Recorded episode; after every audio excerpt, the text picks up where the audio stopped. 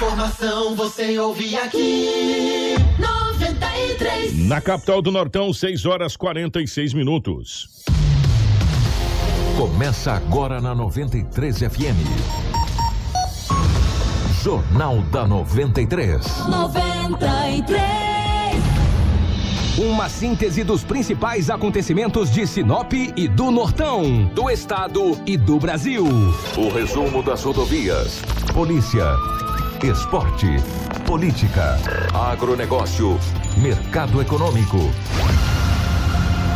No ar. Jornal da 93. 6 horas 47 minutos, bom dia. Está começando o nosso Jornal da 93. Hoje é terça-feira, meus amigos, dia 3 de agosto de 2021. Sejam todos muito bem-vindos. É um prazer ter vocês aqui. A partir de agora, muitas informações para você. Para a Fiat, chegou a nova Fiat Toro, a picape mais inteligente do Brasil. Novo design externo, interior totalmente renovado, com cockpit digital e central multimídia, vertical de 10,1 polegadas. E além do motor diesel, que já faz o maior sucesso, agora a Fiat Toro tem versões com um novo motor Turbo Flex de 185 cavalos e 27,5 kg de torque. É mais potência e menos consumo de combustível. Visite a Fiat de Sinop ou Lucas do Rio Verde e faça um test drive na nova Toro. Ásia, a sua concessionária Fiat para Sinop, Lucas do Rio Verde região. No trânsito, a sua responsabilidade salva vidas. Junto com a gente também está a Romavil Pneus. Meu amigo, precisou de pneus para a sua caminhoneta? Aproveite a grande promoção em pneus, uma grande variedade de pneus para caminhonete on e off-road, para explorar todos os tipos de terrenos. Pneus Michelin, BF Goodrich, Yokohama, Dunlop, Bridgestone, Brutus, XBRI, Goodyear, Pirelli, entre outras topíssimas de linha. A Roma Viu Pneus tem os melhores profissionais para deixar a sua caminhonete top. Honestidade, credibilidade e confiança. Venha você também para a Roma Viu Pneus. Aqui dá negócio. Faça o seu orçamento 66 999-0049-45 ou 663531-4290. Roma Viu Pneus, com você em todos os caminhos. A melhor loja, melhor loja de pneus de Sinop e toda a região. Junto com a gente também aqui no nosso Jornal da 93 está a Seta Imobiliária. Meu amigo, a Seta Imobiliária tem um recado para você. O Vivenda dos IPs já está liberado para construir. Então, você que pretende investir na região que mais se desenvolve em Sinop, já pode começar a planejar a sua casa ou comércio e ver o seu sonho se tornar realidade. Ligue para o 3531 4484 e fale com o Timácio de Vendas. Recado dado, hein? Você já pode começar a construir no Vivenda dos IPs. Vivenda dos IPs feito para você. Junto com a gente também está a Auto Center Rodo Fiat, a Preventec, a Casa Prado, a Agroamazônia e também a Natubio. Tudo o que você precisa saber para começar o seu dia. Jornal da 93. 6 horas 49 minutos, 6 e 49 nos nossos estúdios. A presença da Rafaela. Rafaela, bom dia, seja bem-vinda. Ótima manhã de terça-feira, minha querida. Bom dia, Kiko. Bom dia, Edinaldo Lobo. Bom dia, Marcela e Crislane. Bom dia especial aos nossos ouvintes que nos acompanham através do rádio e os nossos telespectadores que nos acompanham através da live. Sejam bem-vindos a mais um Jornal da 93. Lobão, bom dia, seja bem-vindo. Ótima manhã de terça-feira meu querido. Bom dia, Kiko. Um abraço a você, muito bom dia a Rafaela, ao Marcelo da Live, a Crislaine, e especial aí aos ouvintes da 93 FM.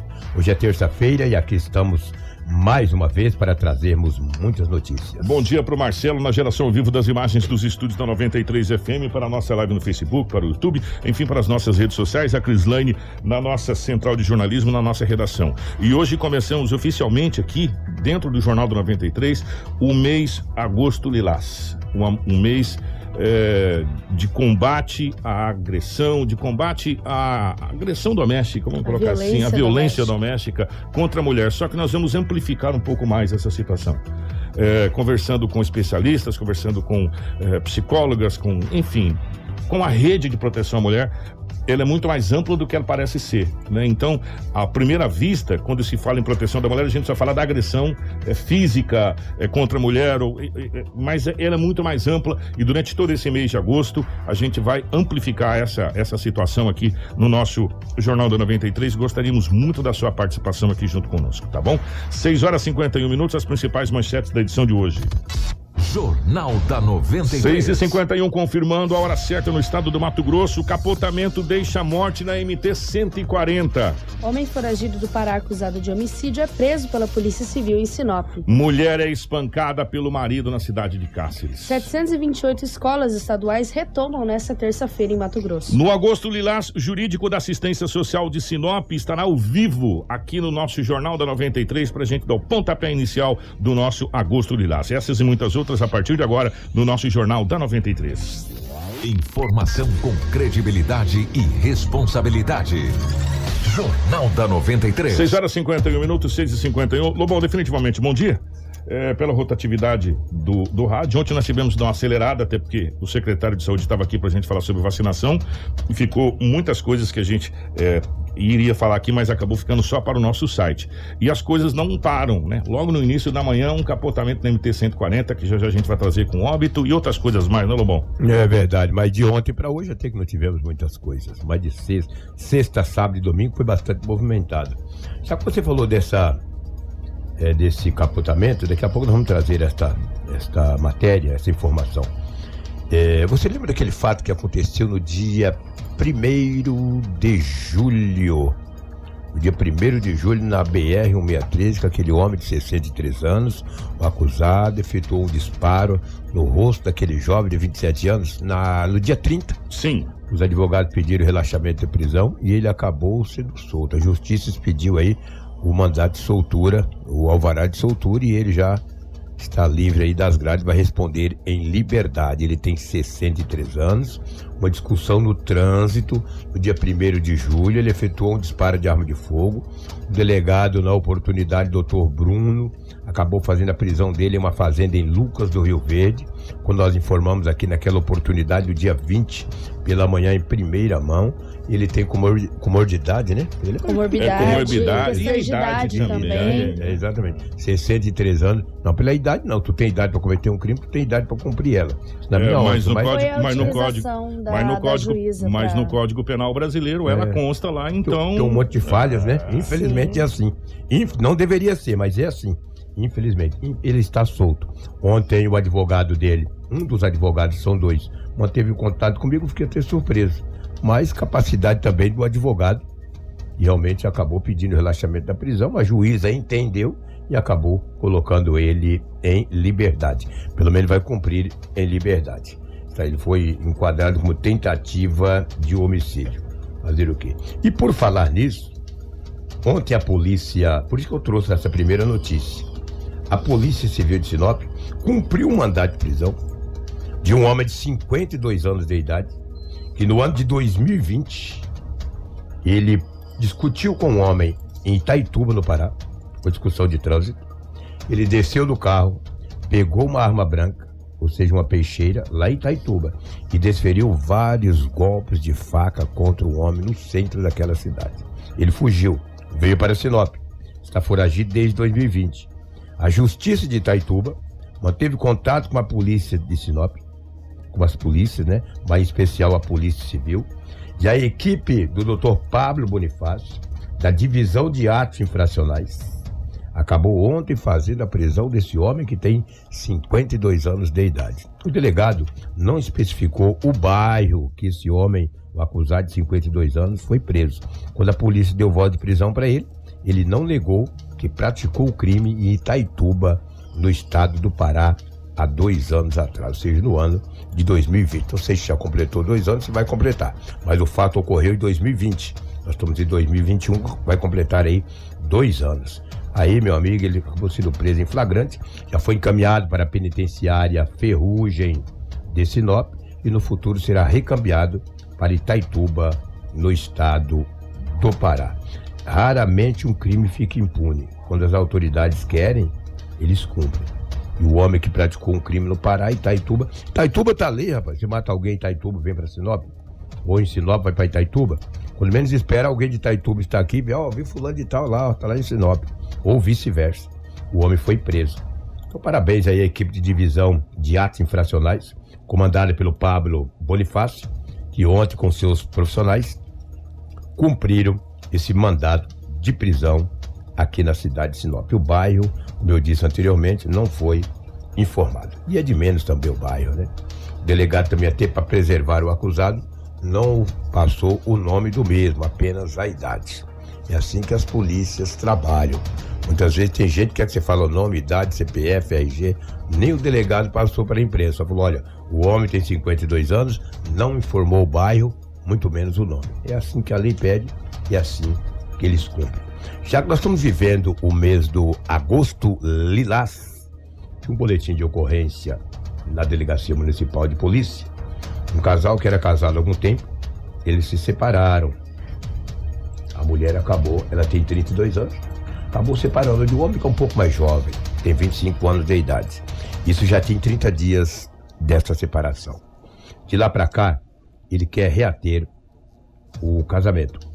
E ela não compartilha com ele. Falou, não, chega. Não quero mais. Não quero mais, chega. Separamos. Ele, todos os dias, ele manda mensagem ameaçadora para a mulher. Disse a seguinte frase, que está em boletim de ocorrência. Você não vai completar os 32 anos. Você vai terminar a sua vida em uma cova. Ele passa em frente à residência. Quero até também aqui preservar o bairro. Passa em frente à residência, bate uma foto no celular e envia no WhatsApp dela dizendo: Olha aqui, eu passei em frente à tua casa. Ou você volta ou você morre. O boletim de ocorrência foi registrado na Delegacia é Municipal doente, de Polícia. O doutor Sérgio, a partir de hoje, tomará as medidas que o caso requer.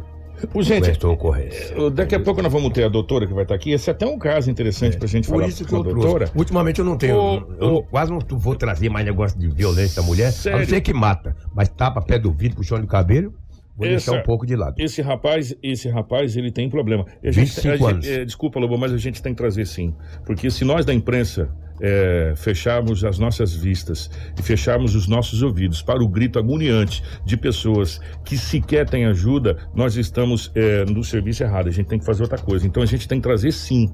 É, e como a gente também tem que falar sobre o suicídio que está acontecendo, e às vezes a gente às vezes é até criticado, mas a gente tem que falar, porque é só assim que a sociedade, a sociedade de um modo geral, a sociedade organizada, vai fazer com que reverbere aquilo que a gente fala, como aconteceu na Câmara de Vereadores ontem. Reverberou o Agosto Lilás. E tem que ser assim. Ontem, a secretaria mais falada foi a Secretaria de Ass- Assistência Social, Ação Social, não sei se mudou, acho que é Assistência Social. Ainda é A- assistência social foi a secretaria mais falada e elogiada ao extremo. E eu quero deixar uma coisa, eu quero até agradecer aqui e falar para os vereadores. Parabéns aos vereadores, independente de cor partidária. Se você é do partido A, B, C ou D, quem faz um bom trabalho tem que ser elogiado, como foi ontem na Câmara de Vereadores. Então, para vocês que elogiaram ontem esse trabalho, a gente tem que bater palma e enaltecer. E a gente tem que falar sim dessa situação, por quê? Porque isso não pode acontecer mais. Nós estamos no século XXI, meus amigos. Nós estamos com igualdade. Tem- o que tem de mulheres aí trabalhando nessa pandemia, sustentando a casa, o que tem de homens ficando em casa e fazendo o serviço da mulher é uma grandeza e não é vergonha nenhuma. E a gente tem que admitir que as mulheres conquistou, conquistou espaço na sociedade e a cada dia mais. E tem pessoas doentes igual esse cidadão, porque isso é uma doença, é uma psicopatia, na minha opinião, de passar todo dia na frente da casa da, da ex, tirar uma foto e falar: se você não voltar para mim, eu te mato. Ô cidadão, ô cidadão, tem orgulho próprio. Vai seguir a sua vida, né? E deixa as pessoas seguir a vida dela. Isso é doença. E. e... Ô, Lobo, pelo amor de Deus, mas não tô dizendo receber uma foto e a pessoa falar, ó, ou você vem pra casa ou você vai pra, pra cova, ou eu vou te matar. Pô, você tá de brincadeira. Está lá no BO, no boletim Sabe, por isso que não, não deveria ser o agosto lilás, deveria ser o ano lilás, todo ano, porque o que mais acontece é essa questão de pessoas, de mulheres sendo agredidas. E o detalhe, essa agressão psicológica aqui, essa agressão psicológica É pior do que uns é tapas. mais daninha do que às vezes uma agressão física. Mais daninha, porque a pessoa não consegue mais dormir, a pessoa não consegue comer, a pessoa fica doente, a pessoa fica angustiada, a pessoa. Olha, gente, eu vou falar uma coisa pra você. Você viver na incerteza, na angústia, é pior do que um. É igual aquela história do pai. Você sai na rua, você aprontava antigamente, a mãe só falava: chegar em casa a gente conversa. Meu irmão, o dia não passava. Era uma angústia até chegar em casa. Às vezes não acontecia nada quando chegava em casa. Mas até você chegar lá, era danado. E essa situação que acontece com as mulheres. E eles se prevalecem dessa desse atentado terrorista psicologicamente dizendo com as mulheres. Cidadão desse tem que ser preso, doutor Sérgio. Pra ele ficar lá um, um belo dia lá na, na penitenciária e falar: bom, é isso que você quer pra sua vida, cidadão? Né? É isso que você quer pra sua vida? Continue, se você vai ficar aqui, né? É, e a gente tem que falar assim, nós temos que tocar no- na ferida sim, porque essa é uma ferida que às vezes machuca a sociedade porque mostra o quanto a nossa sociedade é podre e doente. Essa é a realidade. Né? Uma sociedade é, que está com valores invertidos. Infelizmente, o, o- o ditado que você usava lá atrás na Hits, lá, quando a gente começou que o, o poste vai fazer xixi no cachorro, já está fazendo, Lobão. Já faz hora que o poste está fazendo xixi no cachorro. Essa é uma realidade. É lamentável, né? É um BO gravíssimo, entendeu? Uma ocorrência muito grave. Nós acreditamos que o delegado deve tomar providência nesse caso hoje, intimar esse homem para conversar com ele. E de re- de repente ele falou, ó, cara, tu continua assim, infelizmente, porque pelo menos que está no boletim de ocorrência é muito grave. As ameaças, isso foi uma narrativa da vítima, e tem 32 anos de idade. Tudo isso foi narrado por ela. Agora cabe ao delegado o cha- intimar o, o- o- o suspeito e tomar todas as providências. É, não é fácil, não. Olha só, as pessoas não podem ir nem na igreja hoje. A mulher, ela tem 36 anos de idade. Ontem era 12 horas e 30 minutos. Ela foi até a igreja catedral. Deixou uma moto bis estacionada em frente à igreja e adentrou a igreja. Dobrou o joelho, orou um pouco, orou, rezou da maneira que quer, pediu a Deus alguma coisa. Quando ela retornou, o baú da moto tinha sido arrombado. Ela deixou a bolsa dentro do baú, já que ela foi na igreja, entrou, adentrou a igreja, levaram tudo, levaram ou levou, não sei se levaram, teria que ser duas pessoas, se levou foi um. Ou levaram ou levou, né? Todos os pertences da mesma. Documentos pessoais, cartões, aparelho celular, entendeu? Levaram tudo. Só que Não deu- dá pra confiar nesses baús, não- né? Não dá, né? Não dá pra confiar. Esse, esse baú é confiável para tipo, você fazer o trajeto. Você Sim. coloca para andar. Agora, você Isso. deixar encostado, não Exatamente. dá para confiar. Até porque, gente, se você for para internet, você tem lá aulas de como abrir esse baú. Sim.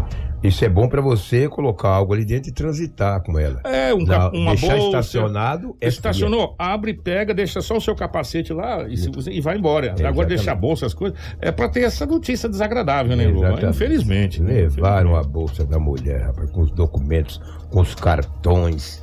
Ela disse que hoje vai cancelar. Foi registrado o boletim de ocorrência e aí vai cancelar esses, os cartões, né, no banco. E um, e um detalhe, inclusive a gente vai até depois conversar com o pessoal da, da CDL, não é porque a gente está no, no Augusto Vilas que a gente não tem outras notícias. A CDL está com um trabalho muito interessante também, que é essa, essa jovem, essa moça, essa mulher, ela pode, depois do boletim de ocorrência feito, ir até a CDL. A CDL também vai fazer um- uns outros negócios para que o seu nome fique também é, livre no comércio, né? Para que você não tenha depois nenhuma dor de cabeça a mais no comércio. Então, com o boletim, se você, até uma dica, se você teve seus documentos roubados ou perdeu, extraviado, depois do boletim de ocorrência feito, procure a CDL, que a CDL também tem outros trâmites que faz para você, até para te proteger e precaver o seu CPF e o seu RG. É verdade, que coisa, que situação. Ele também tinha um boletim de ocorrência? Tinha, não tem, ele está lá ainda. Mamãe ontem procurou a polícia, uma filha dela que tem 14 anos de idade desapareceu. Pegou e desapareceu. Mas veja bem, o que me chamou a atenção, eu não, tem que chamar atenção as autoridades policiais, eu sou repórter, que é a quarta vez que ela faz isso. Desaparece e volta, desaparece e volta. Ela tem 14 anos e um mês. Só que uma prima dela também não está na casa. Supostamente Estariam juntas. estariam juntas, Ou teoricamente. ou teoricamente. Outro detalhe, a adolescente, adolescente, né? Isso é uma criança, deixou o aparelho em casa. Isso quer dizer que para a mãe não manter o contato. A mãe disse: olha, supostamente deve ter um namorado, algum amiguinho. Desapareceu, mas a outra priminha dela também não está em casa. Mas como não é a primeira vez, essa já é a quarta vez. Mas cuidado, hein? o mal do urubu é sempre achar que o boi está morto. É, mas de qualquer forma, a mãe É procurou a preocupante, polícia, é, né? entendeu? Mais um caso para Gente. o Sérgio Ribeiro. Mais um caso para a delegacia do Sérgio. Entendeu? Que é vítima. Passa a ser vítima. A mãe, pelo menos, é uma vez, ó, minha filha não está em casa. Minha filha tem 14 anos. Desapareceu. Já tem dois dias. Não é a primeira vez, não, é a quarta vez. Mas e aí? A polícia não quer, não tem negócio que é primeiro, segundo, terceiro ou quarto. Desapareceu, a polícia, a polícia desapareceu. trabalha na mesma linha de raciocínio. Ainda mais por se tratar de uma de, menor. uma- de uma criança de E 14 duas, anos. né, na E duas, realidade. né? E a priminha não está em casa. Cadê a prima que isso? Supostamente, Estariam a mãe juntas. poderia estar juntas. Boletim de ocorrência está registrado na delegacia municipal. Que- Acredito, ou acreditamos aqui, nós acreditamos, que está na casa de alguma amiga. Ah lá, depois volta, é a quarta vez. Cuidado, hein? Vai pra quinta, pra sexta. para sétima, oitava. Não, fique esperto, hein? É, mas às vezes, né, Nos Lobo? dias de hoje é preocupante. É, e a polícia trabalha com a hipótese. Não Sim, tem, às vezes, exatamente. né? Sumiu, É. se pensa tudo. Investiga-se. É, Tem- a polícia trabalha com todas as linhas de investigação. É, aquela coisa, infelizmente, para a família e para nós, a, a notícia ruim é aquela que chega primeiro. É. Tipo assim, a pessoa saiu, você já pensa, ei, meu Exatamente. Deus do céu. Já foi. Já pensou? Não é assim? É né? Até você vir eliminando. E a Tanto que polícia... a mãe falou, vou registrar o boletim de ocorrência. Exata- é, Senão amanhã depois, pra "Pô, dois a dias." mãe só não registrou, É. mãe. E aí? A mãe registrou. Que situação. Então tá aí, ó. É, é, essa, essa, essa criança de É. 14 anos, essa, adolescente, juntamente com a priminha, as duas, Supo- né? a, bom, as duas estão desaparecidas. A mãe supõe-se que pode estar juntas, são amigas, né? E agora a gente fica no aguardo aí mais uma, uma situação É. para o doutor Sérgio, lá para a pasta do doutor Sérgio. Exatamente. É uma situação complicada. Vamos falar de um acidente que aconteceu. Mais uma. Deixa eu Ah, mandar um abraço pro Giovanni Barros ontem. O Giovanni tá, tá de, de férias, mas mandou. Falou que que aconteceu um acidente lá na, na MT-140, logo na manhã. E a gente não trouxe no, no jornal, porque foi logo após o jornal Foi que, por volta de 8h40 É, saiu a que notícia. chegou essa notícia é, desse comportamento. Mas aconteceu ontem de manhã, no início da manhã, ali na curva do Canarinho. É, mas veja bem, o nome do- da vítima é. Ele tem 54 anos de idade, é morador ali das proximidades. Ele mora ali próximo a um clube de tiro que tem ali nas proximidades. E ele tem um Corsa prata, tinha, né? Um Corsa prata, estava vindo na MT 140, perdeu o controle, bateu no, caiu no valetão e ele capotou aproximadamente num raio de 200 metros. Pra quem tá na live, tá podendo acompanhar as imagens. 200 metros, cara. Impressionante. Ele tá aqui, que foi daqui pra lá, 200 metros. A polícia. Aí um caminhoneiro que passou no local viu esse carro dentro do valetão. Quando olhou lá, o homem estava com a cabeça esmagada dentro do carro.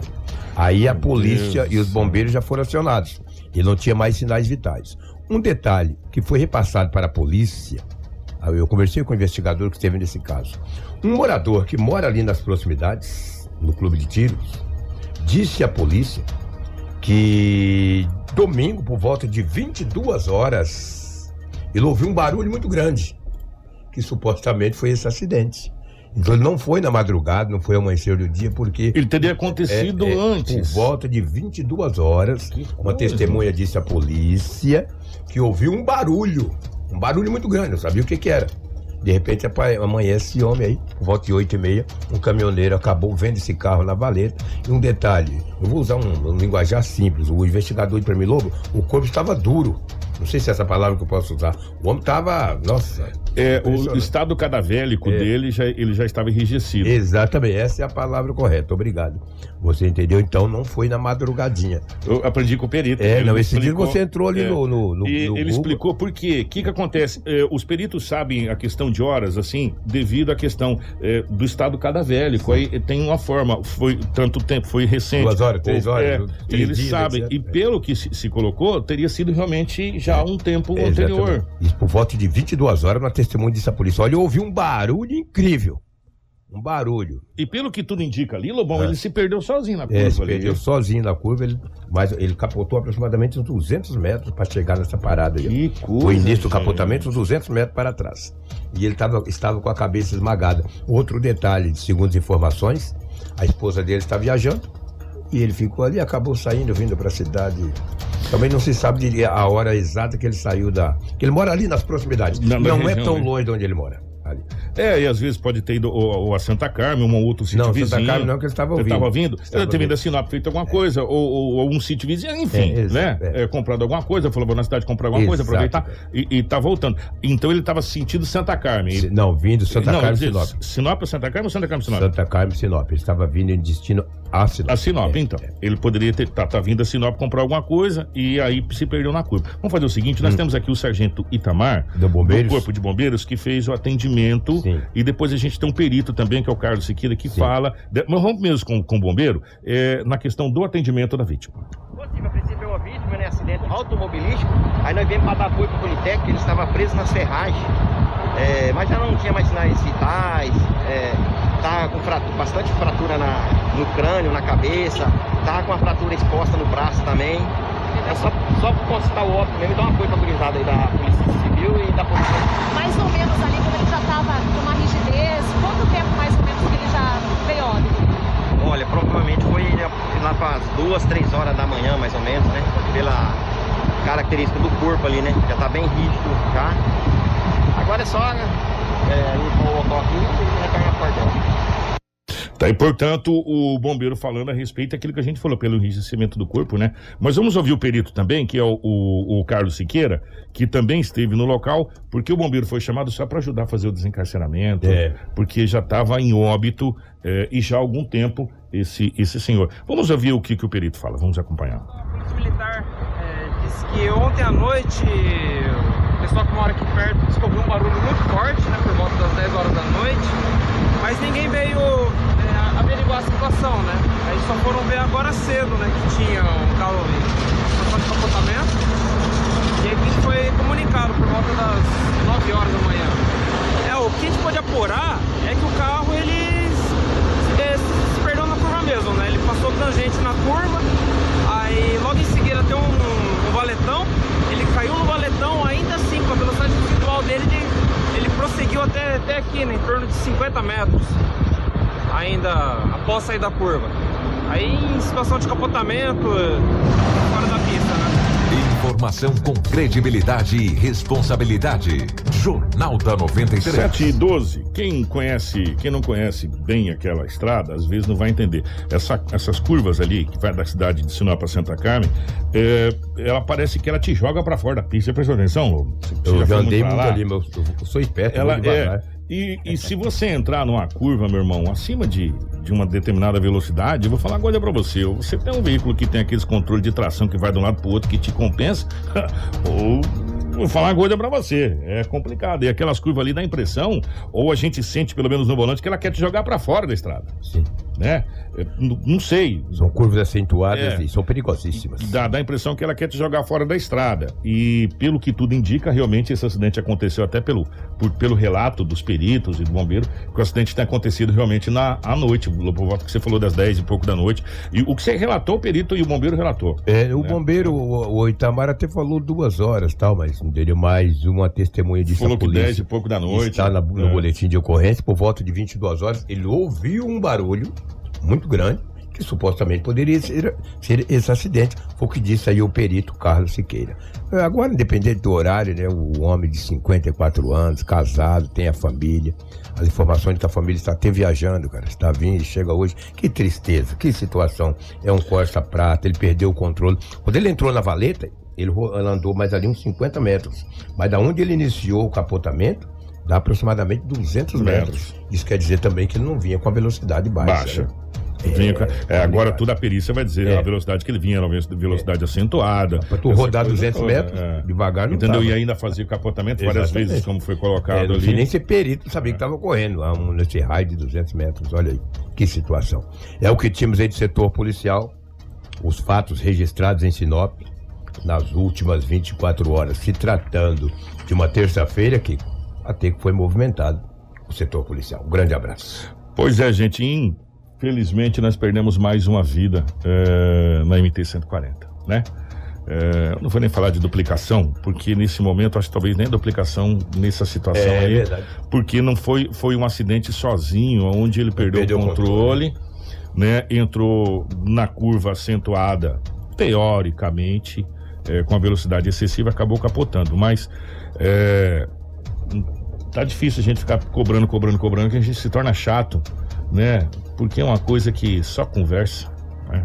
Ô, Rafael, nós temos mais alguma situação da, da região? Pra Nós gente poder sim. passar, para depois a gente começar o nosso, nosso é, agosto lilás.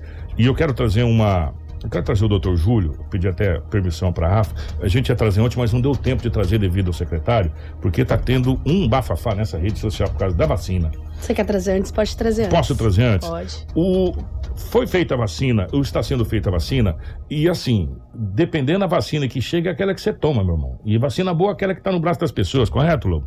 Correto. Só que tem algumas vacinas que dão uma reação maior do que outras. E a rede social virou um, um, um pandemônio, vamos colocar assim, na questão da vacina AstraZeneca. Muitos relatos, inclusive, de que a, a vacina AstraZeneca, ela dava. é, o relato, um, conversando com uma pessoa que tomou, falou: Kiko, eu peguei o Covid depois que eu tomei a vacina.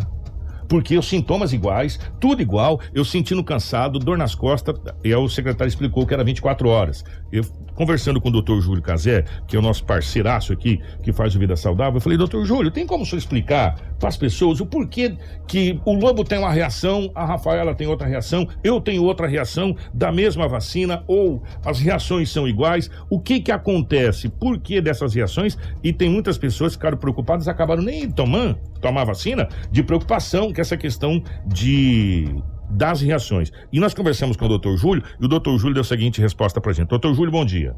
Olá, ouvintes. E estendo também os cumprimentos a essa bancada que diariamente busca informações oficiais e verdadeiras sobre os temas que geralmente são considerados polêmicos atualmente para a nossa população.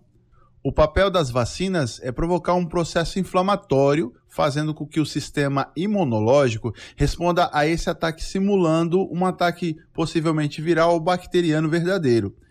Esse acontecimento ele pode ser dolorido ou não, gerar sintomas ou não também. Uma vacina como, por exemplo, a AstraZeneca pode causar sintomas mais intensos, porque foi produzida por meio de um adenovírus, um causador de resfriados em humanos. E vale frisar que esse vírus, apesar de teoricamente estar vivo, é modificado para não se replicar no corpo da pessoa que tomou a vacina. Ou seja, não existe a possibilidade de ele se reproduzir no organismo humano. A vacina da Janssen segue a mesma lógica. Ela usa o adenovírus humano 26, que também teve alteração para não se replicar, e o mesmo vetor também é utilizado na Sputnik-like e Sputnik 5, porém esse é o adenovírus 5. Já a Coronavac do Instituto Butantan tende a provocar menos reações no organismo porque é produzida por um vírus morto, ou seja, o vírus mesmo da Covid. E para que a inflamação ocorra, ele é combinado com um adjuvante, o hidróxido de alumínio, e assim ocorre a resposta inflamatória. A Covaxin, a vacina indiana, tem uma resposta parecida à da Coronavac, porque as suas fórmulas são muito parecidas. Por fim, o imunizante do laboratório Pfizer é feito à base de RNA, o chamado ácido ribonucleico, que dá uma resposta inflamatória bem alta, porém controlada nos indivíduos que a recebem. Agora, você que nos acompanha deve perguntar: afinal, qual das vacinas então são consideradas eficazes contra a Covid-19? A resposta, pessoal, é todas. Repito, todas. Todas são muito bem avaliadas para serem controladas para entrar no mercado, com o objetivo de imunizar a população. E cada uma mostra a sua eficácia de acordo com a sua estratégia de defesa. Ademais, vai também depender da resposta imunológica de cada indivíduo frente a essa reação inflamatória, causada inclusive pelas vacinas, né? Alguns podem ter de forma mais agressiva, respostas mais agressivas, outras menos. Depende da imunidade apresentada por cada pessoa. Outra reflexão que também gira é escolher vacina em tempos de Covid-19, onde uma doença provou ser altamente letal, não é uma boa ideia. Eu costumo sempre dizer que, em situação em que um avião está caindo do céu com risco iminente de morte, ter um paraquedas, não importa a marca ou o mecanismo de ação, já é um grande presente. A grande sugestão da minha parte é vacine-se. Somente assim vamos retomar as nossas atividades cotidianas do dia a dia, claro, sem medo. E continue sempre usando máscara, álcool em gel, mesmo depois de vacinado ou vacinada. E busque, claro, órgãos competentes para informar-se sobre o tema Covid-19. A informação distorcida tem mais poder de alcance comparada com a informação oficial. Façamos cada um a nossa parte. Um grande abraço a todos. Informação com credibilidade e responsabilidade.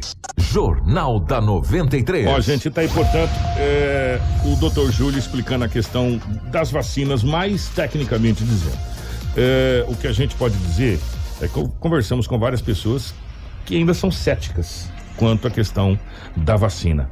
É, eu não vi mais depois de Albert Sabin paralisia infantil. Só quem não toma as gotinhas. É, febre amarela, depois da vacinação, até aquela vacinação agressiva que a gente tinha das pistolas, pss, se falar de febre amarela, né? Então, aos céticos de plantão, é, eu só posso dizer que pena, né? Que pena. É, e as pessoas que se vacinaram, sim, algumas pessoas têm reação. Eu vou dar um exemplo para você. Vocês lembram daquela vacina? Puta que, meu Deus do céu, que você tomava que é a BCG? Que fica aquela bolota? Que, que, e ela tem que inflamar para ela fazer efeito. Vocês tomaram e fica aquele desenho? Quanto mais ela inflama, mais efeito ela cria no organismo. Né? Depois daquilo, quantas doenças foram evitadas? Então, é, e tem pessoas que tomam aquela vacina, crianças, meu Deus do céu. Fica gente. marca. É aquela que fica a marca. Olha, fica dois, três dias ruim, de febre, aquela coisa toda. Então a vacina realmente dá reações diferentes. O que a gente pode falar é que os números não mentem. A gente tem que acreditar no que os números estão aí, porque a matemática ela é uma ciência exata. Desde que vacinamos quando éramos crianças, a gente tinha as nossas reações. Ficávamos com febre, É, dois, a- três dias. Até hoje. Você leva a criança para tomar aquela vacina da, da, da, da- da parvovirose lá, aquela coisa ruim na boca lá. Uhum. Aí já aviso, ó, vai dar febre, toma cuidado com isso tal. Já é avisado na a hora da vacina. tétano, Miss, eu Deus me passei, livre. eu passei muito mal com a de tétano. Então, os números não mentem. A vacinação está fazendo com que o número de pessoas com Covid internadas em situação grave tenha diminuído no Brasil. Ontem, nós tivemos aqui quatro pessoas na UPA, foi informação do secretário, e oito pessoas na UTI. E dessas, pasmem, pasmem, a maioria são pessoas que ainda não se vacinaram na faixa etária que não estava na vacina. As- os que vacinaram, o número vem caindo de mortes, independente de qual vacina que tenha tomado. Se é Coronavac, Coronavac, se é Pfizer, se é AstraZeneca ou se era Janssen, que chegou agora também de dose única. Vacinou, está se diminuindo diariamente o número de óbitos. É, é só você pegar, acompanhar os números da internet lá do- dos veículos de comunicação. Se você não quiser dos veículos de comunicação, não confie nos veículos de comunicação. Tudo bem, é um direito seu. Vai no Ministério da Saúde. Você vai ter que confiar em alguém um dia, né? Então lá você vai ver os números caindo. É, nós já estamos aqui para a gente começar a tratar do nosso agosto lilás depois do intervalo. E vou trazer essa matéria depois do intervalo, tá? Para a gente já começar. É, Mas antes, a Kátia fez um questionamento. Kátia, a gente vai tentar responder você com as informações que chegou para gente. Mas nós vamos deixar um convite aberto para a secretária Sandra. Até mesmo para desmentir as informações É. que chegou até o nosso departamento. para a secretária Sandra, secretária de, de Educação. As aulas na rede municipal e na estadual voltam hoje. E na estadual não vai ter ônibus buscando alunos nas comunidades. Aí você vai me perguntar por quê, Kiko? Porque o ônibus que busca os alunos na comunidade é uma parceria entre o governo do estado do Mato Grosso e prefeitura. E a prefeitura de Sinop, a informação que chegou pra gente, não teria feito a licitação para que esses ônibus pudessem buscar as crianças nas escolas. Ou seja, nesse primeiro momento, a- os alunos que dependem do ônibus não teriam o ônibus para vir à escola. A situação é essa também, de que não teria feito a licitação, o processo licitatório, por isso que nos primeiros dias de agosto não teria aí os transportes escolares, né? Também foi passado o nosso departamento que o recurso estadual para o transporte desses alunos estão sendo repassados é, desde para a prefeitura desde o ano passado, mesmo com a paralisação das aulas e também foi informado que falta alguns professores e outros profissionais para o bom retorno e o andamento. Porém, isso já é um pouquinho derrubado porque o governador Mauro Mendes aplicou é, mais, alguns milhões para que fosse feita uma nova contratação de professores, nova contratação de supervisores para que ficassem ali no pátio, supervisionando a questão da temperatura e o distanciamento social. Porém, essa questão do ônibus foram duas coisas passadas. Uma, desde o ano passado, mesmo com a paralisação, o recurso é feito para a prefeitura e dois, a situação de que não teria feito processo licitatório e por isso a gente não teria é, os tran- o transporte escolar nos primeiros dias aí do mês de agosto. Mas fica o convite para a secretária e a assessoria nos ouve. Se quiser, nós, nós estamos no jornal aqui até o final do jornal se posicionar a respeito. Né? E na realidade nós gostaríamos muito que a secretária Sandra viesse aqui. Tá fazendo um belíssimo trabalho na secretaria, tá dando tudo certo, inclusive nas voltas às aulas, que a gente tinha falado que era ontem, porque chegou a informação da secretaria para nós que era ontem, mas Sim. na realidade é hoje o retorno às aulas, na rede municipal também, junto com a rede estadual. E para a gente fechar para ir para o intervalo, que a gente vai começar a nossa série do Agosto Lilás, os professores da rede estadual, informação do Sintep, retornam às aulas, mas em estado de greve. As aulas irão retornar em estado de greve. O que isso quer dizer? Que qualquer coisa que aconteça, você já sabe o que vai acontecer, não é? Essa foi a informação que chegou ao nosso departamento de jornalismo, inclusive é, em vídeo divulgado pelo presidente do Sintep, Valdeir Pereira, que as aulas na rede estadual retornam é, mas os professores retornam em estado de greve, segundo o Sintep, tá bom? Essa foi a informação. Mas, gente, Está feito o convite para a secretária, para a assessoria da prefeitura. Se quiser ainda, durante nossa a, a edição do jornal de hoje, nos esclarecer melhor essa questão do transporte escolar, da licitação, fica à vontade, nós estamos à disposição. Nós vamos para o intervalo e eu gostaria de chamar a atenção para vocês, é, porque nós vamos começar a nossa série do Agosto Lilás. E pasmem, é, tanta coisa que está acontecendo né, nesse sentido que vale muito a pena você acompanhar. Às vezes, é, você está passando por algum problema, você está com medo, e esse é o momento de você entender que a rede de proteção e de auxílio para você, ela é muito grande, ela é muito ampla, e você pode dar o seu grito de independência, né? Antes do dia 7, você dá o seu grito de independência, né? E se livrar definitivamente desses abusos. Quem sabe é o momento, é agora. Nós vamos fazer o seguinte: nós vamos para o intervalo, é muito rápido, nós vamos voltar com o nosso Agosto Lilás. Tudo o que você precisa saber para começar o seu dia está aqui no Jornal da 93. Ação com credibilidade e responsabilidade. Jornal da 93. 7 horas 32 minutos, 7h32. Deixa eu mandar um abraço meu amigo Celso da Aliança Construções. O Celso mandou aqui para mim que esse rapaz que faleceu no acidente, ele era caseiro do clube de tiros. Ele morava lá no clube de tiros e ele era o caseiro lá do clube de tiros. Ô, seu senhor, obrigado pela informação, tá, meu querido? Obrigado mesmo pela informação. Então tá aí esse senhor que acabou é, morrendo nesse acidente. Ele era caseiro lá do clube de tiros e esse acidente aconteceu na MT-140. É, eu gostaria de chamar a atenção de todos para a gente começar o nosso especial. E é um mês inteiro. E de novo eu volto a refutar o seguinte: é, não deveria ser somente o agosto lilás, e sim o ano lilás. Por quê? É, as mulheres sofrem agressões todos os dias do ano mais diversos tipos de agressão que você possa imaginar. É, física, tem o feminicídio que a gente já viu, casos horrendos, bárbaros, mas acima de tudo, a eu acho que talvez a pior e a maior de todas, que é a agressão psicológica que é praticada contra as mulheres. Para a gente começar, nós vamos começar com uma. Nós estamos recebendo. Deixa eu pegar o bom dia da, da doutora Marilene Pereira é, da assistência social. Doutora, obrigado pela, pela presença aqui junto com a gente, tá? Bom dia, muito obrigada pelo convite. Nós vamos começar com um caso triste que aconteceu na cidade de Cáceres. Nós iríamos trazer ontem essa matéria, acabamos deixando ela para hoje, justamente para a gente trazer, até porque as imagens também foram divulgadas depois é, do, do, do que chegou nas mãos da polícia. Esse caso aconteceu no domingo, a Rafaela vai narrar o caso e tem as imagens para você acompanhar na live do que a Rafaela vai narrar. Kiko, uma mulher de 28 anos foi espancada com socos e chutes no meio da rua pelo seu esposo na noite de domingo no bairro Jardim do Trevo, no município de Cáceres. Ela conseguiu se desvencilhar e se escondeu no mato. A polícia civil, a vítima contou, que estava com seu esposo na casa de um amigo assistindo um jogo de futebol, quando teria ficado violento. Quando voltavam para casa, o esposo passou a agredir a mulher com socos e chutes no meio da rua. Tudo foi registrado pelas câmeras de segurança.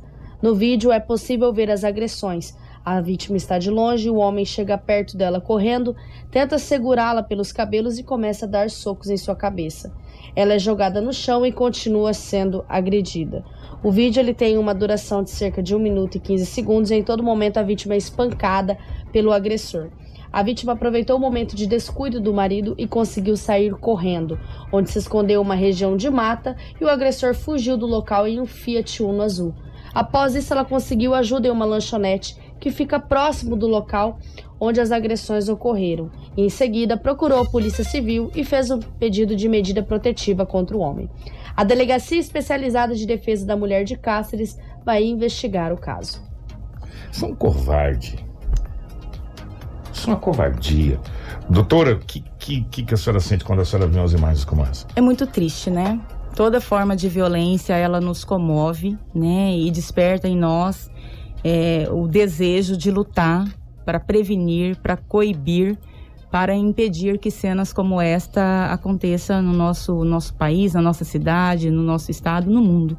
E, e o difícil é saber que isso é frequente, né? Infelizmente. É, a, a pandemia trouxe um aumento dos casos de violências, né? violência contra a mulher, violência contra o idoso, contra criança, adolescente. E, e, a violência contra a mulher ela precisa ser combatida. Agora o agosto lilás, né, é um, um ganho para nós estar comemorando essa data. Inclusive eu trouxe aqui que foi aprovado no, na Câmara dos Deputados um projeto de lei né, para virar lei o Agosto Lilás. Hoje são datas alusivas, porque a Maria da Penha está completando 15 anos agora no ah. sábado, dia 7, né? Então, vários movimentos de mulheres já trabalham esse mês como mês alusivo. Mas transformando em lei, para nós é muito bom, porque vai transformar em política pública, com fomento de ações, né? E a responsabilidade do poder público de, de fato, trabalhar essa data com conscientização. A doutora Marilene é ligada à assistência social, a pasta uhum. diretamente à, à, à secretária Sheila. Qual que é o, o, o, o, seu papel direto na ação social, doutora? Só para a gente poder entender. Certo. No município eu sou assistente social, servidora pública, né? Trabalho na Secretaria de Assistência Social, ao lado da, da Sheila Pedroso, que é a secretária né, de Assistência Social e primeira-dama do município de Sinop. Eu estou na coordenação da Proteção Social Especial, que é o departamento da Secretaria de Assistência que lida com as violações de direito. Né? Então, nós temos a responsabilidade da gestão do CREAS, que é o Centro Especializado de Referência da Assistência Social, que é o departamento do SUAS, da Política de Assistência Social, que assiste, acompanha as vítimas de violência no município. E os números em Sinop hoje, eles estão crescentes? é acompanhando a realidade nacional, né? A pandemia ela trouxe o aumento da violência, em Sinop não é diferente, né? A gente tem assistido várias situações, inclusive recentemente teve um caso bastante grave de feminicídio no nosso município, né, que chocou toda a cidade. E isso faz com que nós, enquanto assistência social, tenhamos políticas públicas de enfrentamento para coibir esse tipo de violência. Diretamente à sua pasta, já que a gente está falando sobre violação de direitos, quais são essas políticas públicas hoje, é, é, mais especificamente, que estão em prática em Sinop? Antes, antes da gente até chegar na, na própria delegacia da mulher, que foi um ganho gigantesco, que está sendo colocado juntamente com CREAS e, e com assistência social, doutor? É, no município nós chamamos de sistema de garantia de direito. É toda uma rede né, toda uma rede de proteção. Aí entra os serviços da assistência social, entre os serviços da saúde, os serviços da educação, entre as entidades que acompanham os movimentos sociais que acompanham as mulheres, entre a delegacia especializada, de fato foi um ganho para o município de Sinop ter uma delegacia especializada, né, da, da situação da mulher. E as políticas públicas são no fomento de coibir a violência contra a mulher e também é, provocar o protagonismo dessas mulheres. Porque nós sabemos que muitas vezes a mulher se permite numa situação de violência que por conta mesmo da situação da vulnerabilidade socioeconômica dela. Então, nosso papel enquanto assistência social é fomentar essa mulher para que ela participe de cursos, de capacitação, para que ela tenha toda assistência psicológica para sair dessa situação de violência, né? Então, esse é o trabalho da Secretaria de Assistência Social. O, a gente sabe, e isso é notório, que o, o agressor ele faz com que é, a sua vítima fique totalmente dependente dele, em todos os sentidos. É, e muitas vezes, como, como, você mesmo disse, doutora, a, as mulheres elas ficam dependentes financeiramente. Eu não vou denunciar, eu, como que eu vou fazer agora para sobreviver? Se ela não tem um curso de capacitação. Aí às vezes a gente fala, mas por que que não faz? Porque o próprio agressor não permite e até essa mulher conseguir fazer esse curso, para ela conseguir entender o que, que ela pode fazer da vida dela, como que ela é amparada por essa rede? Por exemplo, eu vou dar um exemplo, vou pegar a Rafaela como exemplo. Uhum. É, a Rafaela e eu, eu, eu agredi a Rafaela. A Rafaela é dependente de mim financeiramente para tudo. Aí ela foi lá, tomou coragem e denunciou. A partir de agora, a Rafaela, eu não permiti ela fazer nada. Uhum. Ela nunca trabalhou, ela sempre foi dependente. Como que é? A gente gostaria de entender, é, até as mulheres, porque quem sabe é, a gente vai dar uma luz agora para alguém. Como que essa mulher ela é amparada desde o início, do momento que ela chegou, falou: olha, não aguento mais, vou denunciar. A partir daqui, como que é feito o processo? Só para a gente poder entender. Certo. Então, a, a, partir do momento que surgiu a denúncia, chegou a informação e é importante nós falarmos, a denúncia pode ser feita por qualquer pessoa. Não precisa ser a mulher, não precisa ser amigo da mulher, não precisa ser parente, qualquer pessoa, qualquer cidadão que vivencia ou presenciou uma situação de violência contra a mulher tem o dever de denunciar. Então, a partir do momento que chega essa informação, essa mulher ela é encaminhada para o CRES, que é o nosso serviço especializado, que eu falo enquanto serviço público, né? E a partir dali ela recebe todo o acompanhamento psicossocial social através da equipe, né, assistente social que vai sentar com essa mulher, vai fazer a busca ativa dessa mulher. Muitas vezes ela não vem, muitas vezes ela faz a denúncia, mas ela não vem para o serviço. Então nós temos que ir até essa mulher, mostrar para ela a importância dela ser assistida pelo né, serviço público. Ofertamos todo o amparo social para ela. Às vezes ela precisa de alimentos, às vezes ela precisa ser abrigada. Muitas mulheres têm que deixar os seus lares, né? E aí nós temos um local seguro também que nós acolhemos essa mulher, é um lugar sigiloso até para a segurança dela, né? Então nós acolhemos essa mulher e ela faz todo acompanhamento e com o acompanhamento que ela faz com a equipe especializada, Rafaela, que vai chegar no entendimento do que é melhor para aquela mulher. O melhor para aquela mulher é permanecer aqui no município de Sinop. E isso vai ser construído junto com ela, porque ela também precisa ser protagonista das suas decisões. O melhor para essa mulher é ir para casa dos seus pais, onde estão seus familiares, seus irmãos onde ela pode ter esse amparo, né, familiar. O melhor para essa mulher é seguir a vida dela, né? Ela tem a medida protetiva, ela vai ter a, um, outra casa para morar. Esses filhos precisam também ser matriculados mais próximo de casa, então entra o conselho tutelar, entra a Secretaria de Educação para viabilizar, né, é, que ela dê continuidade na vida dela. E o nosso trabalho enquanto assistência social é permitir o protagonismo dessa mulher, né, para que ela possa seguir a vida dela dois adendos, se me permite. Aí entra até aquele projeto que a vereadora Graciele colocou, que precisa ser revista aquele projeto, que era um projeto interessantíssimo que foi para a pauta, talvez fazer algumas correções e voltar à pauta, daquele projeto de prioridade para mulheres agredidas. Uhum. Antes da Rafaela, e, e, como você disse nessa questão da mulher participar, se é melhor talvez ali para outra cidade ou para outro estado, os CRAS, os CREAS, as ações uhum. sociais, nesse caso, eles se conversam entre si para esse amparo? Fala, não, para a Rafaela não é interessante uhum. ela ficar em Sinop, é interessante ela ir para Rondonópolis, por exemplo. Uhum. Vocês têm esse contato com Rondonópolis e essa, e essa teia essa, essa rede, ela vai atender a Rafaela lá, ela já vai encaminhada, tipo, daqui para lá, doutor? A gente chama de encaminhamento responsável. Então, entra-se em contato com essa mulher, não é só mandar. Né? Entre em uhum. contato com essa família dessa mulher, vê se lá ela tem condição de se manter, vê se essa família pode acolher, porque muitas pessoas vivem em conflitos familiares, infelizmente. Né? Então a gente precisa saber se esse outro lugar para onde ela vai é um lugar que vai ser capaz também de garantir a segurança dessa mulher nem o cuidado que ela precisa receber. Então é feito todo um contato, tanto com a rede de assistência social do município, como também com a família dela, para saber se ela pode sim ser acolhida em segurança naquela nova cidade. Bom, Marilene, é, primeiro é importante a gente trazê-la aqui, né, a doutora Marilene, porque olha quantas coisas que ela falou que a gente não sabia dos serviços. A gente serviços. vai aprendendo, né? A gente vai aprendendo e muitas das vezes as mulheres não denunciam porque elas se sentem desamparadas. Elas Verdade. sentem que às vezes o município não presta esse serviço, esse auxílio. Hoje o CREAS atende quantas mulheres? Vocês têm mais ou menos a, a quantidade de uhum. mulheres que vocês atendem, que fazem essa assessoria, esse trabalho prestativo para elas? Bom, o, o CREAS é um serviço de demanda espontânea, né? Então, conforme vai acontecendo os casos, vai chegando para nós e, e, o acompanhamento vai acontecendo além do, do trabalho do atendimento específico, de quando a mulher chega, né, que passou por uma situação de violência, foi encaminhado pela rede, foi encaminhado pela delegacia, ou chegou como demanda espontânea, ela passa a ser assistida. Um quantitativo de mulheres que nós atendemos neste trimestre, nós podemos é, elencar aproximadamente 10 mulheres estão em atendimento. Nós temos o grupo de mulheres também. E assim, a assistência social por mais que nós fazemos todo um trabalho de sensibilização, de trazer essa mulher para o atendimento, a gente não pode obrigar. Da mesma forma, a gente não consegue obrigar muitas vezes a mulher a sair da situação de violência.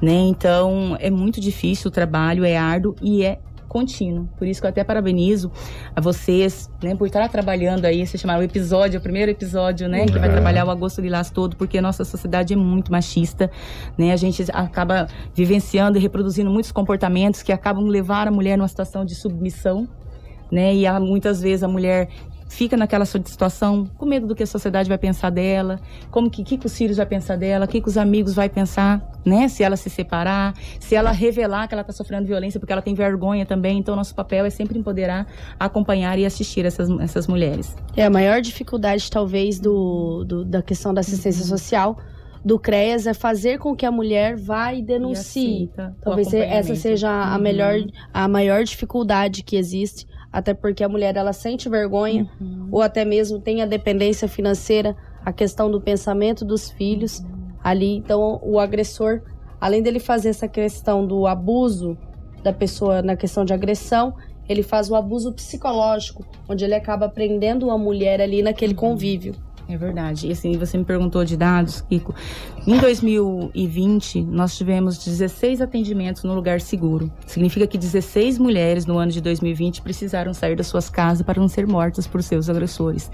Né? Então, esse é um dado relevante que é importante nós mencionarmos né? e, e levar ao conhecimento da população. Ô, doutora, o, a pandemia, na realidade, não é uma cortina de fumaça para aquilo que a gente já tem há muito tempo, só que resolveu aparecer mais agora?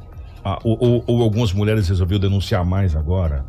Porque a gente vê esses casos já. Feminicídio não existia até algum tempo atrás, era homicídio convencional. A lei é bem recente, É, né? bem recente. Uhum. Aí depois. E, e também essas agressões começaram a aparecer para valer depois da Lei Maria da Penha, que não é tão antiga assim. É, a lei de 2006, né? Então completa agora somente 15 anos. O crime de feminicídio é de 2015. 2015. Então são políticas públicas muito recentes. Mas a, a situação da violência contra a mulher, da desigualdade de gênero, isso é, é histórico, né? E eu acredito, né, que cada vez mais as mulheres estão se empoderando porque elas estão percebendo que existem políticas públicas, existem movimentos sociais e que ela vai ter um amparo. E a pandemia, né, ela acabou se agravando a situação da violência porque as mulheres ficaram em casa com seus O agressores. isolamento social. O isolamento social. Contribui. Né? E aí isso fez com que aumentasse sim os casos de violência, isso já são pesquisas publicadas né, pelo Ministério do Desenvolvimento e Direitos Humanos, e por isso que está exigindo do poder público ações de enfrentamento. Há um tabu muito grande, é, e eu acho que talvez esse tabu precisa ser quebrado, é, da própria imprensa, de um modo geral, de falar sobre alguns assuntos é, tido é, na cartilha do jornalismo como assuntos não agradáveis, vamos colocar assim, suicídio, tal, e agora a agressão à mulher, que é uma coisa que tem que ser falado todos os dias, os dias. porque os números são alarmantes alarmantes. E não é a nível de município, é a nível de país. Né? Como, como a doutora mesmo colocou a questão do machismo. E, e ainda, doutor, o que se sobrepõe sobre isso é a questão financeira? A dependência é, alimentícia, vamos colocar assim? Olha, na verdade são várias vertentes, né? Vai depender do histórico da mulher, de como ela se percebe. Então, assim, a perpetuação da, da, da violência e a mulher permanecer numa situação de violência doméstica vai depender de como ela foi criada, né? Muitas vezes isso começa desde muito cedo, como que você criou o seu filho e a sua filha, né? O filho, ele pode ir pra rua brincar, ele tem a liberdade, ele pode ter as, amigos. A filha não pode sair para ir na rua, brincar com as coleguinhas, é ela que tem que arrumar toda a casa, né? Então, até a forma como nós criamos as nossas filhas e filhos vai interferir de como essa mulher vai se perceber na vida adulta, né? Os exemplos que ela, tiver, que ela teve em casa, de relacionamento, como é o relacionamento do pai com a mãe, né? Então, é toda uma interface de situações, mas sim, a situação da vulnerabilidade socioeconômica, ela também é uma agravante. Nós sabemos que não são só as mulheres carentes, as mulheres vulneráveis socioeconomicamente que sofrem violência, né? A violência contra a mulher, ela não tem classe, ela não tem cor, né? Independente da, da, da, da classe social, a mulher pode ser vítima de violência. Para pra gente fechar o nosso jornal, antes da gente eh, pegar as considerações finais da doutora, eh, nós vamos trazer alguns depoimentos de algumas pessoas aqui dentro do nosso jornal. Eh, vocês vão se surpreender com tudo que a gente está produzindo. Agora está sendo muito difícil a gente conseguir com que as mulheres falem, mesmo aquelas que conseguiram sair dessa dependência. A gente até entende a questão da vergonha, mas eu quero dizer que você vai ser preservado. A gente não vai mostrar. Nós queremos mostrar a sua história, não quem é você. Quem é você não precisa Ótimo. aparecer. Uhum. A sua história precisa aparecer. Sabe por quê? Porque a sua história, ela pode inspirar, Ela pode incentivar a outra Incentivar. mulher a sair desse convívio de agressão. a, a deixar, a deixar de ser escrava, porque na realidade isso é uma escravidão. Isso é uma escravidão.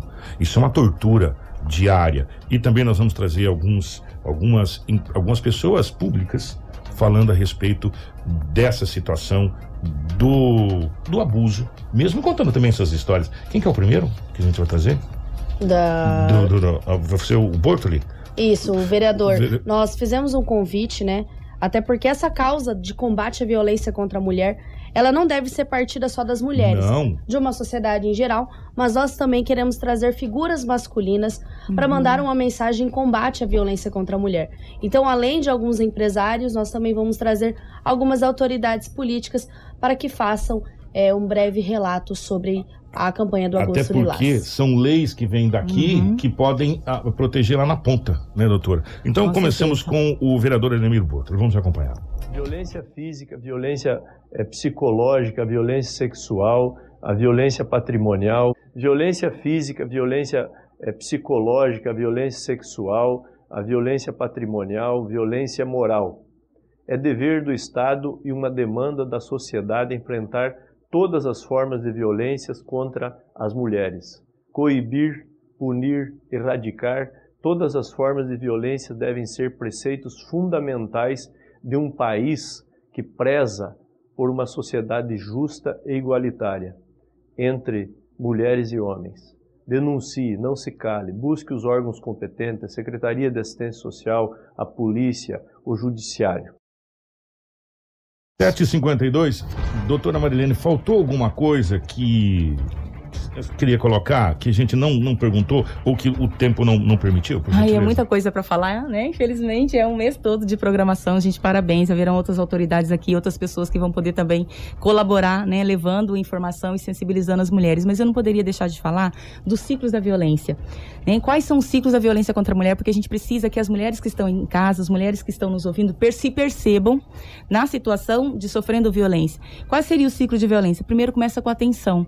Né? O homem começa a ficar agressivo, começa a ficar nervoso, a mulher começa a ficar com medo. Depois vem, de fato, a fase de agressão, onde de fato ela apanha. Ou sofre a violência psicológica, o xingamento, a humilhação, a violência patrimonial, quebra o- os seus perfumes, rasga suas roupas, esconde seu dinheiro, né? E depois vem a fase de lua de mel. Depois que ele bateu, que ele agrediu, ele fica romântico, ele fica carinhoso, ele começa a estar em casa e aí depois volta tudo de novo esse ciclo. E a tendência é cada vez mais, Kiko, isso se repetir de uma forma bem rápida. E a agressão ficar cada vez mais violenta. Cada vez mais violenta. É por isso que no primeiro sinal de agressão a mulher tem que denunciar. Porque os estudos comprovam que uma vez que o homem bateu, ele vai bater de novo. Então a mulher tem que denunciar até para que esse homem seja punido, seja responsabilizado e também seja tratado, né? Porque às vezes ele sofreu num lar, né, viveu num lar violento também, então ele também tem que ter oportunidade de passar pelos atendimentos e ser tratado também para não ser um agressor de mulheres. Essa é uma pergunta. Algum homem já procurou o CRAS falar eu queria ser tratado? Eu, Olha, eu tenho problema? Então, Ou é- não? No- o, o nosso O- CREAS. o CREAS tá aberto né, pra isso O CREAS, ele, dentro da política de assistência social, o CREAS trabalha com as mulheres vítimas, porque nós trabalhamos com a vítima e não com o agressor. Mas existe outros projetos paralelo que acontece através da rede, porque lembra que eu falei que nós somos todo um é sistema junto e unido para proteger nossas mulheres, então através da rede tem um trabalho bem bacana com os homens agressores. Porque seria até interessante isso. É, porque às vezes a pessoa perdeu a cabeça, ficou nervosa, aquela coisa estourou tal, acabou Uhum. acontecendo. Fala, não, eu tenho que procurar ajuda. É. Eu não posso fazer isso. Ou né? até mesmo algo que aconteceu no seu desenvolvimento quando era da infância, que acarretou. Às vezes ele veio de um lar violento, de um pai que era violento. Porque vamos com a deixar uma coisa acabou bem. desenvolvendo. Vamos deixar uma coisa bem clara é, aqui. Às vezes tem mulheres que aguentam essa agressão por uma coisa chamada amor. É muito difícil às vezes a gente entender o amor, porque o amor ele é uma coisa construída. É, o amor é aquela coisa. Eu olhei para Rafaela, já me... eu amo. Não. Ele, ele é construído. Então a pessoa ama aquela pessoa, mesmo sofrendo aquela agressão, ela ama aquela pessoa. Ela, ela, ela acha que pode ajudar aquela pessoa é, é, a mudar e às vezes não consegue. Por isso que é interessante talvez procurar Ser ajuda. amparada, né? verdade. Doutora, a gente precisa conversar mais vezes, o papo foi agradabilíssimo, Que bom. 7h55. Nós vamos ter várias, essa semana, várias pessoas passando por aqui, vários depoimentos.